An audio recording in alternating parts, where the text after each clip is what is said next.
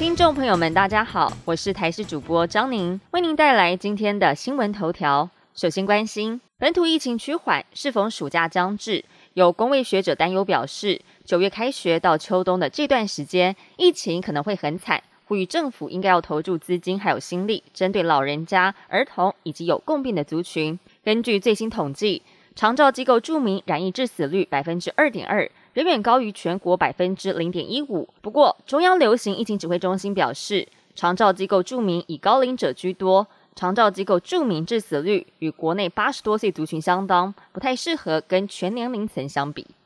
新冠疫情还没有结束，猴痘疫情最近在各国快速的扩散，民众也担心猴痘病例进入到台湾社区，产生另外一波的疫情。机关署昨天公布首例猴痘境外移入个案。这名确诊的留学生是从德国回到台湾，自主健康管理期间才发病就医，接触过的二十个人都必须要监测到七月十三号。一旦有人因此遭到感染，也就是猴痘疫情正式进入到社区，有医生表示，猴痘需要透过亲密长时间的接触才会传染，所以没有高风险地区不用担心说去到哪里染到猴痘的几率比较高。但要是猴痘在社区中传播开来，就不可能断根。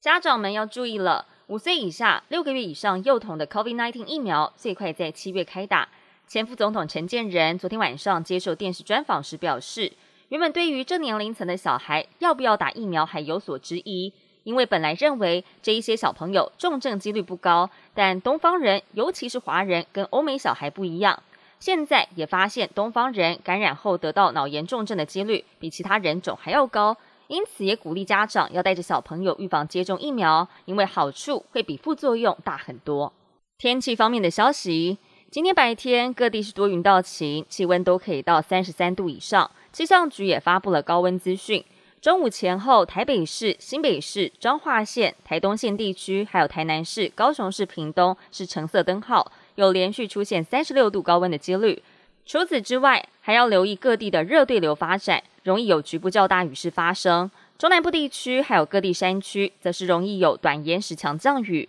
而明天偏南风，东南部地区、东部地区还有恒春半岛一整天都有局部短暂阵雨，类似天气将维持到下周一。国际焦点：美国为了妇女到底能不能合法堕胎，已经争论了几十年。最高法院在二十四号推翻了一九七三年的罗素韦德案，保障堕胎权的历史性裁决。结束将近五十年来对堕胎的宪法保障，允许各州决定是否禁止堕胎。美国媒体预估，有二十个州可能立即或是短期之内禁止堕胎行为，而美国计划生育协会则是估计，全美大约有三千六百万位的产龄妇女会受到影响。在自己家乡不能堕胎的妇女，很有可能会涌向堕胎合法的州，譬如像是加州。本节新闻由台视新闻制作，感谢您的收听。更多新闻内容，请持续锁定台视新闻与台视 YouTube 频道。